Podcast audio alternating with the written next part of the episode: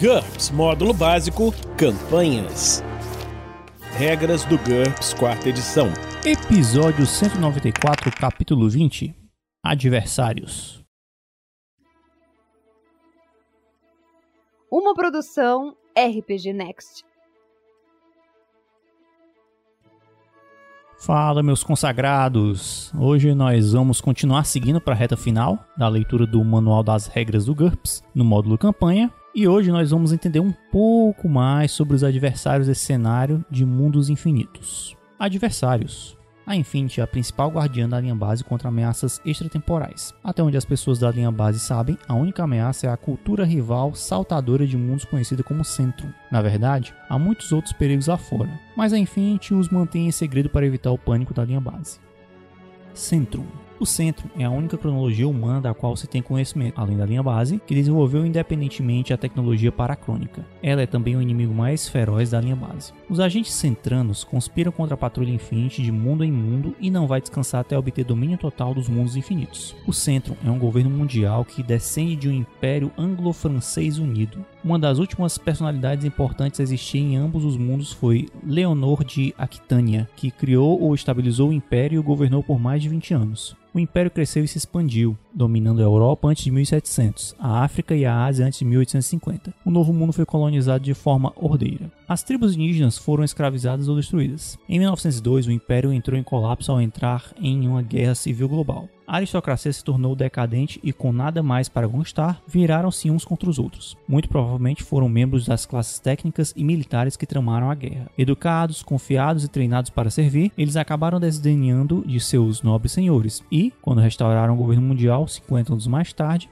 estava estampado em sua imagem uma severa meritocracia chamada Centrum. Os governantes do Centrum dão valor à ciência, à ordem e ao poder pelo poder. As crianças são constantemente testadas e retestadas e todo o treinamento e promoção é baseado no talento e na eficiência.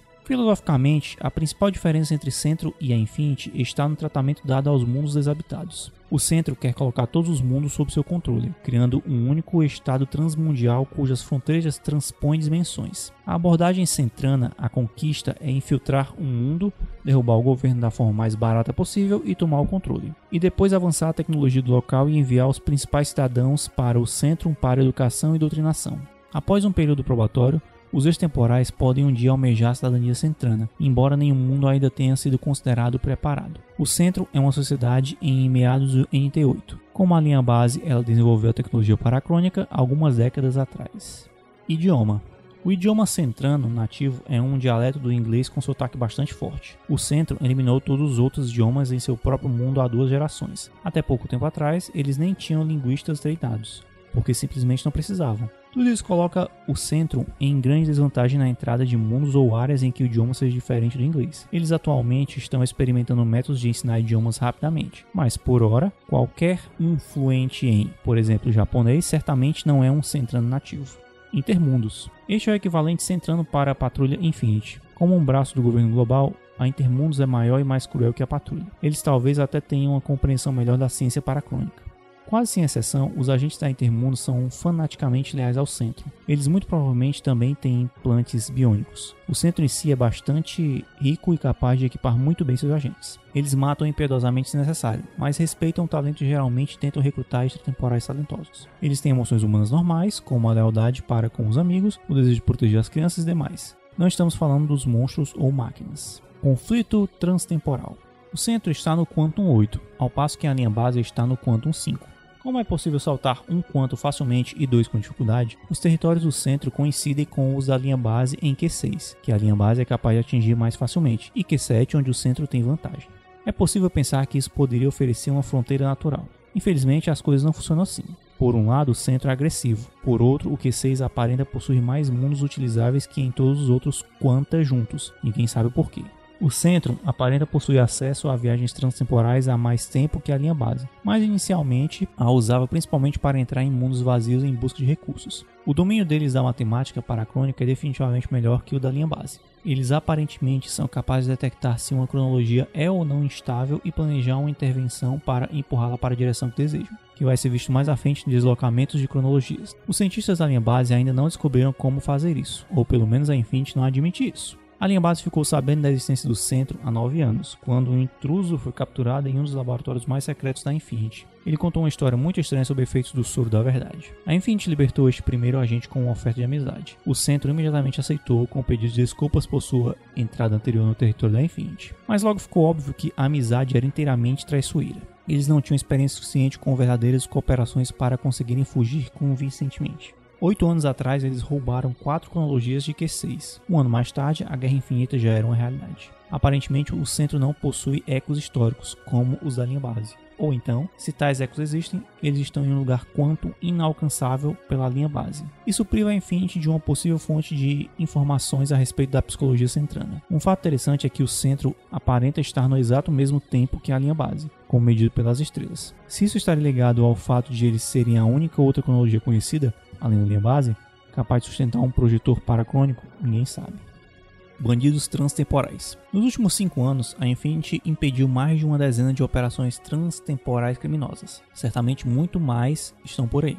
Os homens que queriam ser reis. Existe uma tendência constante da aparição de megalomaníacos que tendem a usar tecnologia avançada ou conhecimento histórico para obter uma posição de poder em outra cronologia. Para descobri-los, a patrulha usa os mesmos métodos de vigilância usados para pegar agentes centranos. De fato, é bastante difícil determinar rapidamente se os infiltrados são aventureiros da linha base ou se são agentes do centro. Piratas temporais. Criminosos que estão no ramo somente pelo dinheiro, através de joias, da Mona Lisa ou de uma ogiva nuclear. São mais difíceis de apanhar. Os piratas mais sutis atacam o Echo e o saqueiam logo antes de ele ficar perdido na história no esforço para evitar a ativação de um deslocamento de cronologia que faria com que a patrulha caísse em cima deles. Roubo por encomenda para colecionadores particulares ricos é sua principal fonte de dinheiro, mas qualquer coisa entre roubo de propriedade intelectual a contrabando de armas pode ser lucrativo. Imigração ilegal e escravidão transtemporal. Este é um problema crescente. Precisa de mão de obra barata? Encontre um mundo apropriado, contrate uma carga de transportador lotado de imigrantes legais e leve-os para outro tempo em vez de outra fronteira. Se forem falar com as autoridades, todos serão enviados para o concílio, por isso eles aceitam salários baixíssimos em troca de ganhar suficiente para comprar documentos falsos de cidadania. Organizações criminosas importam qualquer um, desde prostitutas e soldados a físico-nucleares. E às vezes nem é necessário fazer chantagem, basta resgatar um pelotão de soldados nazistas da Stalingrado de um eco e eles ficarão ansiosos por servi-lo como mercenários leais. Há também um assustador mercado negro de estrelas de cinema famosas, cantoras e beldades. No mesmo passado, por exemplo, agentes do grupo de Intervento Speciale italiano resgataram Helena de Troia, sequestrada por um bordel somente para associados. Substitutos. Duplicatas de muitos residentes da linha base existem em paralelos próximos como Terra Beta. Houve casos em que alguns residentes da linha base pagaram para reaver filhos mortos, antigos amores ou arquinimigos arrebatados destes mundos. Em alguns casos, o original da linha base fora morto substituído por um duplicata. Uma focatrua típica. Se o Sr. Johnson é um homem de negócios milionário em linha base, mas um mendigo sem teto que perdeu tudo na queda da bolsa em Terra Beta, a máfia pode apanhar o Johnson da Beta e oferecer a ele um acordo para substituir o da linha base como uma confortável marionete. Força de Libertação da Realidade. A FLR é uma guerrilha estabelecida na linha base que faz oposição à não democrática e injusta hegemonia e exploração das demais cronologias do Conselho Intermundos da ONU. A FLR exige o fim das viagens transtemporais, exceto para fins científicos pacíficos.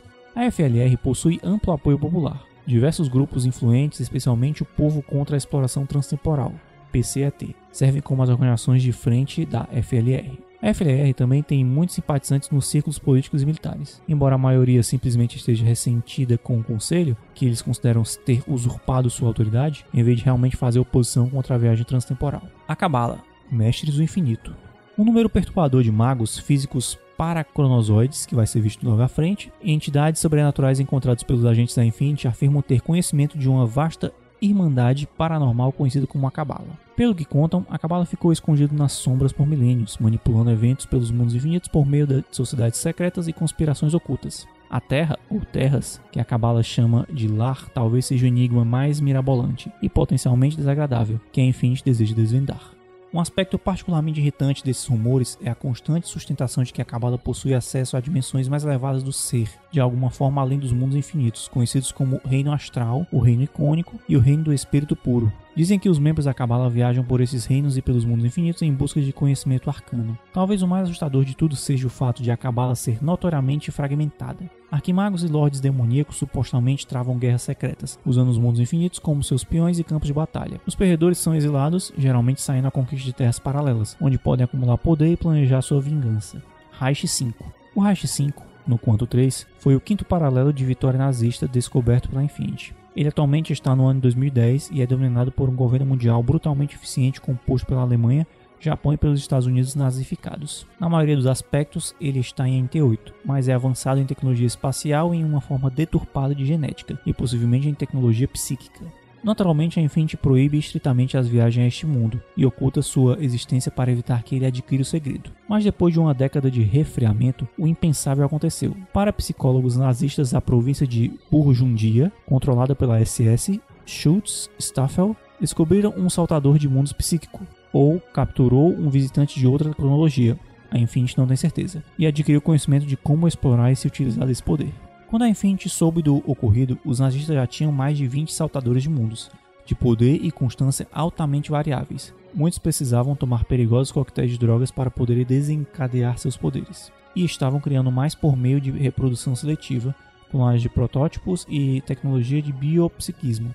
Ainda pior, trabalhando de comum acordo e usando elos psicobernéticos experimentais, parecia que alguns destes saltadores de mundos eram capazes de transportar cargas até 4 ou 5 vezes seu próprio peso, suficiente para mover pelotões de tropas e até mesmo pequenos veículos blindados. Reich 5 logo iniciou sua primeira invasão transtemporal, uma infiltração em Nostradamus, um mundo pós-apocalíptico em que as profecias se tornavam realidade. Os locais até previram a vinda dos invasores, e muito bem, na verdade, a profecia até reforçou a ideia de destino dos conquistadores, e as coisas ficaram ainda piores. Nostradamus mostrou que ficava numa junção de uma estrada dimensional, a qual os saltadores de mundos nazistas foram capazes de detectar e explorar. Esta estrada, que os nazistas chamaram de Chronoban, parece atravessar pelo menos uns seis mundos conforme oscila entre as realidades, e os nazistas já começaram a explorá-la. Eles ainda só conseguem transportar pequenas cargas e com algum risco, mas podem estar aprendendo mais. Reich 5 está muito atrás do centro e da linha base na teoria paracrônica, uma fragilidade que se soma ao fato de que todos os seus pesquisadores são excêntricos místicos arianos, que parecem estar decididos a manter segredos dos materialistas de Berlim.